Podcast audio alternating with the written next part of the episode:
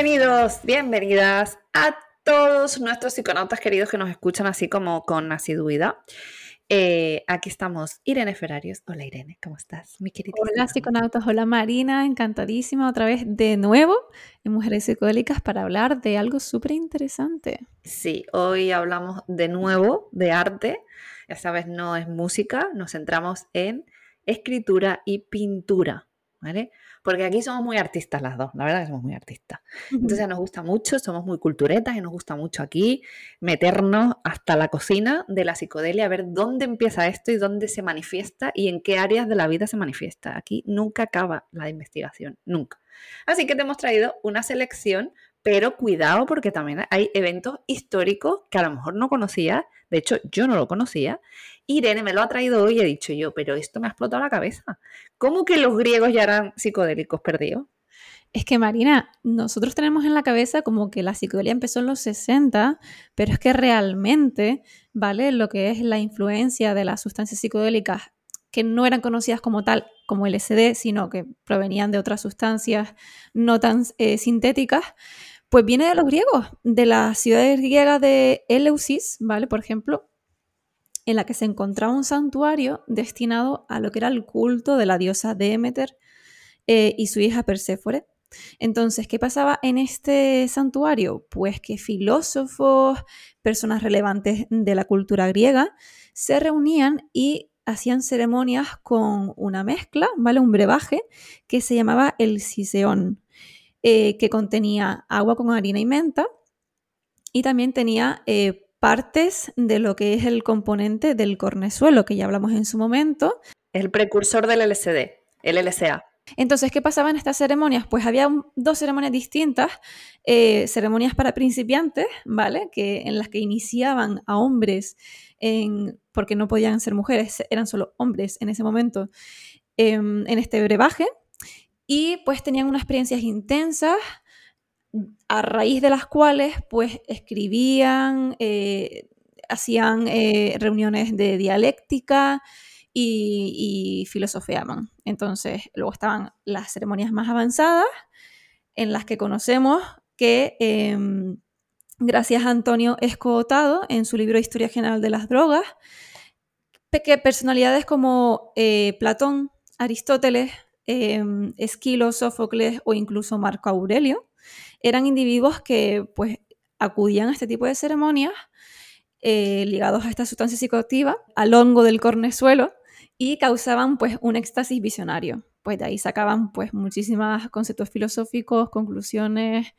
Como sabemos, a ver, es que esto hay mucha gente que no lo sabe, pero es que ya dedicaremos un episodio solo a hablar de historia de los psicodélicos para hablar de todo lo que hay previo a esa, a esa explosión que hubo en, en los 60 y 70 del siglo pasado. Pero hay mucho de lo que hablar a nivel antropológico, tenemos un montón de tribus de culturas a lo largo de la historia que han hecho uso de sustancias psicoactivas para entender mejor la naturaleza y entender lo que pasaba y conectarse con potencias, eh, eh, pues eso, dioses, eh, conciencia universal, llámalo como quiera, y de hecho muchísimos chamanes en culturas, em, pues eso, de Latinoamérica, los chamanes eran conocidos por tomar esta sustancia, los indios de las tribus americanas también buscaban, digamos, esa conexión para sanar el alma y, no es una cosa solo específica de, esta contracultura que hubo en los 60 en Estados Unidos, ¿vale? Así que seguimos con más cositas de autores escritores como el más famoso o el que es más conocido, Aldous Huxley, este británico que cambió el panorama de la ficción y mm, de, la escritura, porque el tipo, la verdad, que se interesó muchísimo en el mundo de los psicodélicos, de hecho, él experimentó muchísimas veces y a partir de esas experiencias él escribió sobre todo de los libros más conocidos The Doors of Perception, las puertas de la percepción, que ya comentábamos en el episodio de música, ¿vale? Que eh, sale de ahí el nombre de The Doors, el grupo de música, sale de ese libro. Luego tenemos a Hermann Hesse, que este señor, la verdad, que escribió Siddhartha, que es un libro que todo el mundo debería leerse, la verdad, porque si te interesa eh, la espiritualidad, me parece que es la base para entender todo lo demás. Y él, la verdad, que es alemán y creció en esta contracultura de los 60 y, se, como que se afianzó ahí con ese libro de Siddhartha. Y él estaba muy, muy influenciado por Carl Jung, eh, pues el, psicoanalista suizo, y a partir de ahí profundizó mucho en, los elementos místicos, eh, estaba también como muy mm, flipado con, el, ocultismo, con las energías y todo este rollo, ¿no? Y él realmente creía en el poder de, la mente, eh, del, del, inconsciente, ¿no? Y de cómo puede salir a la superficie y cómo nos puede ayudar para, generar, nuestra vida, ¿no? Entonces, bueno, pues sus libros son bien, bien interesantes también eh, y están influenciados también por la ciencia de, los psicodélicos. ¿Quién más? ¿A quién más tenemos? A William Bartlett Yeats, también otro, Yeats es también poeta y está, ganó un Nobel además también. Eh, también eh, solía ser eh, un, mago, un señor, este era un mago también. Em, y la verdad que el tipo se centró en escribir sobre la, mitología celta, en, la simbología, es miembro de una, era miembro de una sociedad secreta que tenían, tenían como unos rituales también psicodélicos y demás. O sea, está todo reflejado, porque era poeta, al final todo está reflejado en su poesía y la verdad que, también se puede, entre, se puede observar la influencia de lo psicodélico en sus versos. La psicodelia está regando, por así decirlo, muchísimos aspectos de, lo que es la cultura, la música, el arte, la filosofía, la pintura, y yo creo que en ninguna categoría se le escapa. El arte, cualquier expresión, es que al final, de hecho, eh, una cosa que coincide mucho, coincidimos, creo, muchas personas eh, que nos dedicamos a escribir, yo me dedico a escribir eh, profesionalmente, y yo soy incapaz de poner en palabras las experiencias que he vivido psicodélicas. No, es que me, resulta imposible, pero entiendo la búsqueda de todas las personas que quieren expresarlo con la palabra, de llegar a un punto de poder volcarlo, y a veces es imposible, pero tienes que hacer como equilibrios ahí para poder mostrar todo lo experimentado, ¿no? Y lo vivido y lo visto, ¿no? Es que es una experiencia tan subjetiva y tan personal para cada uno que cualquier canal de arte, no sé, el, diseño, el dibujo, las palabras, es que tengo la sensación de que se le queda corto para explicar la experiencia psicodélica. A ver, también tenemos, por ejemplo, eh, en el tema del diseño gráfico, hubo un movimiento, un boom eh, a raíz de toda la psicodelia, el movimiento psicodélico de los 60, en el que pues probablemente si conoces a Jimi Hendrix, si conoces a Jefferson Airplane o The Grateful Dead, pues fueron artistas o bandas que tuvieron, em, tuvieron unos pósters en los que se anunciaban sus eventos de música que estaban directamente relacionados con ese boom psicodélico. Hubo un grupo, ¿vale? Un conjunto de artistas que se les denominaba los Big Five en, los años 60 y era como la primera representación de artistas vinculados eh, con la música y con el diseño gráfico eh, en el entorno psicodélico. Entonces, em, muchos de ellos hicieron pósters para estos grandes artistas, ¿vale? Incluso en el 69, el MoMA de Nueva York eh, consagró una muestra del dance poster, ¿vale? Mm, que aparte de, otros pósteres bastante míticos, pues incluyeron autores como Bonnie Graham, Lee Conlin o David Bird.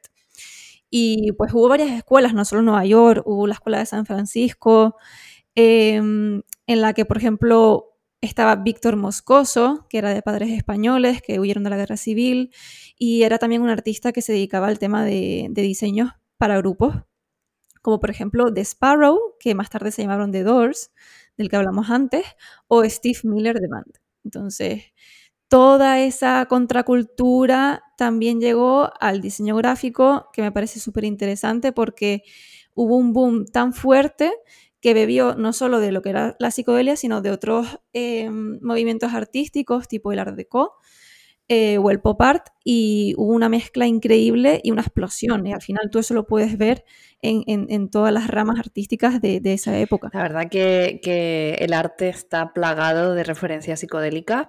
También tenemos eh, el caso del pop art, que, son eh, artistas que se, digamos, se pudieron consolidar en un movimiento que se llamó pop art. Y bueno, mucha gente conocerá a Andy Warhol y a Roy Lichtenstein también, es quizá menos conocido, o Kate Haring, que todos también, o sea, Kate Haring en, en concreto, también tenía mucho que ver, era más diseñador gráfico a lo mejor que pintor per se, y sí que hizo muchísimas obras tipo en publicidad, eh, para eventos mundiales, etc. Y, estaban eh, muchas veces bajo la influencia de los psicodélicos. Tanto Roy Lichtenstein como Keith, como Andy Warhol, tuve la suerte además de, hace muy poquito ver una, exposición en, Madrid con toda su obra y, y explicado ¿no? todo su proceso y cómo eh, en muchas veces a nivel fotográfico se ven fotografías cuando eh, experimentaban y se juntaban, porque eran amigos además, ¿sabes? Lichtenstein, el Kay Haring sobre todo y Andy Warhol también. Entonces hacían como mucho, mucha performance mm, juntos y, la verdad que muchos de, esas, de esas performances y de eh, esos experimentos artísticos se hicieron bajo la influencia de psicodélicos y eh, recomiendo leer un poquito y ver la obra porque la verdad que, los colores y cómo tratan todo es bastante psicodélico si te paras a pensar. ¿Qué más? Tenemos más autores, eh, tenemos autores también como William Blake, que este sí es un poquito más antiguo, la verdad, estamos yendo de para adelante y para atrás en la historia, pero no pasa nada. William Blake era pintor y escritor. Y este señor, la verdad, eh, no creo que tomara psicodélico pero el tío tenía una devoción espiritual a Dios tan grande que entraba en estados alterados de la conciencia. Porque eso también puede pasar, que tu fe y tu devoción, nosotros podemos provocarnos estados de, psicodelia en nuestra propia mente si conseguimos eh, trabajarlo mucho y, entrenarlo mucho. Por ejemplo, en la meditación hay muchas eh, religiones cuyos ascetas o, monjes o lo que sea, hay en momentos de meditación profunda que logran estado psicodélico. Pues este señor eh, William Blake escribió mucha poesía y pintó mucho y se le considera como padre también del arte psicodélico sin llegar a tomar ninguna sustancia que se supiera. Entonces todo era que se influía él, o sea, se metía en ese estado de trance y podía escribir desde ahí. Y hay muchos artistas que vinieron luego que se inspiraron mucho en Blake. Por ejemplo, eh, Allen Ginsberg también fue una persona clave en la psicodelia durante los 50, 60 y 70. Eh, él realmente estuvo dentro del movimiento científico relacionado con la, psicodelia, pero el tío también decidió hablar sobre ello y escribir sobre ello, por lo cual eh, se metió muchísimo, muchísimo, muchísimo en la inspiración por Blake y Yeats, que ya lo hablamos antes, y también ese misticismo o esa, o esa parte, digamos, de trascender de manera religiosa, le pasó a él desde otro lado, que es la cábala de, la religión judía. El tío se mete, porque es una, práctica que está muy vinculada, hay gente que lo vincula mucho con el esoterismo, con el ocultismo y demás, y el tío se metió de lleno a estudiarlo porque él es judío de base y se metió a estudiar la, cábala eh, y, lo como que mezcló luego con el hinduismo, con el budismo. O sea, el tío filosofó con las religiones y filosofó con toda esta este, mm, eh, variedad de ideas y las volcó en libros. Y estaba muy inspirado por estos artistas que ya, o sea, por estos escritores que ya hemos nombrado como Blake y Yates. Yo la conclusión que saco de todos estos artistas, escritores, eh, es que realmente lo importante que es hablar sobre tus experiencias propias a nivel científico también, pero sobre el tema de las sustancias, la psicodelia, terapias alternativas, porque hasta hoy en día nos ha llegado esta información. Si no hubieran hablado de ellas, escrito o, hecho algún tipo de arte, no hubiéramos tenido eh, ningún bagaje sobre el que apoyarnos para aprender, porque también a través del arte, de la cultura, de la escritura se aprende muchísimo. Es verdad, correcto. De hecho, hay una, una asociación en Estados Unidos que se llama Multidisciplinary Association for Psychedelic Studies, que, sea, que las, sus siglas son MAPS, ¿vale? Como si fuera mapas en inglés, pero en plural. Y es un centro de, libertad cognitiva. Me encanta ese concepto de libertad cognitiva, me, fascina. Pues dentro de esta, de esta asociación, eh, uno de sus fundadores em, o parte fundamental de esta asociación es Alex Gray, que él se describe a sí mismo como un pintor visionario y eh, porque ganó mucha fama, eh, digamos que eh, pintando cuadros inspirados en sus viajes psicodélicos, en sus visiones psicodélicas. Y, la verdad que, el tío es un defensor absoluto del uso de la psicodelia y de la comprensión real de lo que es la psicodelia, ¿no? O sea, de hecho, esta fundación o esta asociación es lo que persigue, ¿no? La comprensión por parte del público general de lo que puede conseguir la psicodelia y de evitar esos prejuicios o, esa, o esos, mm, eh, pues sí, esos juicios que emite la gente sobre eh, la, psicodelia, ¿no? Y, el tío pues ha hecho famosísimo, de hecho, el tío se ha metido en psicodélicos y ha pintado en directo.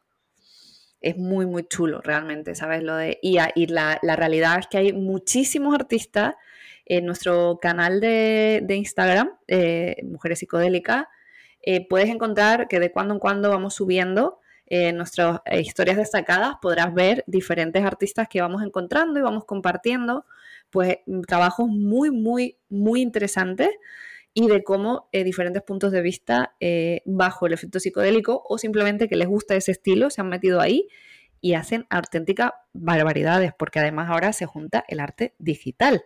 Claro, a nivel digital, a nivel gráfico, a nivel eh, musical, también a nivel de diseño de prendas de ropa, incluso en la moda está fuertemente influenciada muchísimas marcas. Puedes verlas ahí en nuestro Instagram, también puedes comentarnos en nuestro Twitter mpsicodélicas y escribirnos a hola arroba eh, porque siempre estamos leyendo todos los mensajitos y nos encanta escuchar y descubrir cosas nuevas que tengas que contarnos. Claro, por supuesto, de todas las temáticas que vamos tratando, como si nos quieres escribir del primer episodio que lanzamos, eh, no pasa nada, siempre te vamos a leer y siempre te vamos a mandar un saludo si nos dejas, si nos lo dices, te vamos a mandar un saludo desde el podcast. Y eh, cualquier historia que nos quieras contar, cualquier documental que viste, cualquier música que te trasladó a otra dimensión, eh, cualquier libro que dijiste, es que encontré la verdad ahí sobre este camino ¿no? de la psicodelia. Todo eso estamos dispuestos a escucharla porque todo nos nutre y nos informa y nos mantiene siempre con la mente ocupada. Te voy a confesar una cosa, Marina. Me hubiera encantado poder vivir en la década de los 60 y 70. echarme un trippy ahí en medio de un concierto y fliparla con Jimi Hendrix, fliparla con toda esta gente y, estar dentro de ese boom. Que ahora lo vimos de manera distinta, pero que gracias a toda esa contracultura, todo esa, ese movimiento, pues tenemos muchísima información. Correcto. También es cierto que hay que hablar, y aquí sabemos, bueno, ya sabéis que somos bastante peleonas y somos, eh, hablamos sin tabú, mm, sin tapujos y sin tabú de nada. Eh, de que también seríamos unas privilegiadas porque somos mujeres blancas, heterosexuales eh, o no, pero bueno, no, no, hablamos de la sexualidad, pero mujeres blancas en los 60 hubiésemos sobrevivido. Si hubiésemos sido racializadas, no. Era, estaba la cosa jodida en esos tiempos. Pero bueno, que sí, a mí también me hubiese gustado mucho eh, vivirla, vivir la experiencia. Así que nada, nos despedimos. Un capítulo más aquí. Recuerda escuchar el disclaimer, muy importante. Y no olvides conectarte cada viernes a un nuevo episodio en el que te contamos distintos aspectos de la psicodelia, nuestras propias experiencias. Siempre, nosotras no somos, recuerda que no somos científicas, no somos psicólogas ni psiquiatras, somos personas eh, normales como tú, que nos hemos adentrado en un camino que nos ha fascinado y que es de lo único que nos apetece hablar, honestamente. Así que nos vemos, en el siguiente episodio y nos despedimos. Nos decimos adiós. Irene, Un saludo a todos los psiconautas. Gracias por estar ahí todos los viernes. Un beso y un abrazo. Chao. Vamos con el disclaimer, dale go. Eh, las creadoras de mujeres psicodélicas no fomentan el consumo de drogas recreativas ilegales y recomiendan a los oyentes que consulten la legislación de su país para conocer la situación legal de estas sustancias y las posibles sanciones por su posesión, uso o suministro. En ningún caso, las creadoras de mujeres psicodélicas serán responsables de cualquier daño derivado de la información de este podcast. La inclusión de información a sitios web externos no debe entenderse como un respaldo de las autoras del podcast, a dichos sitios o a sus propietarios.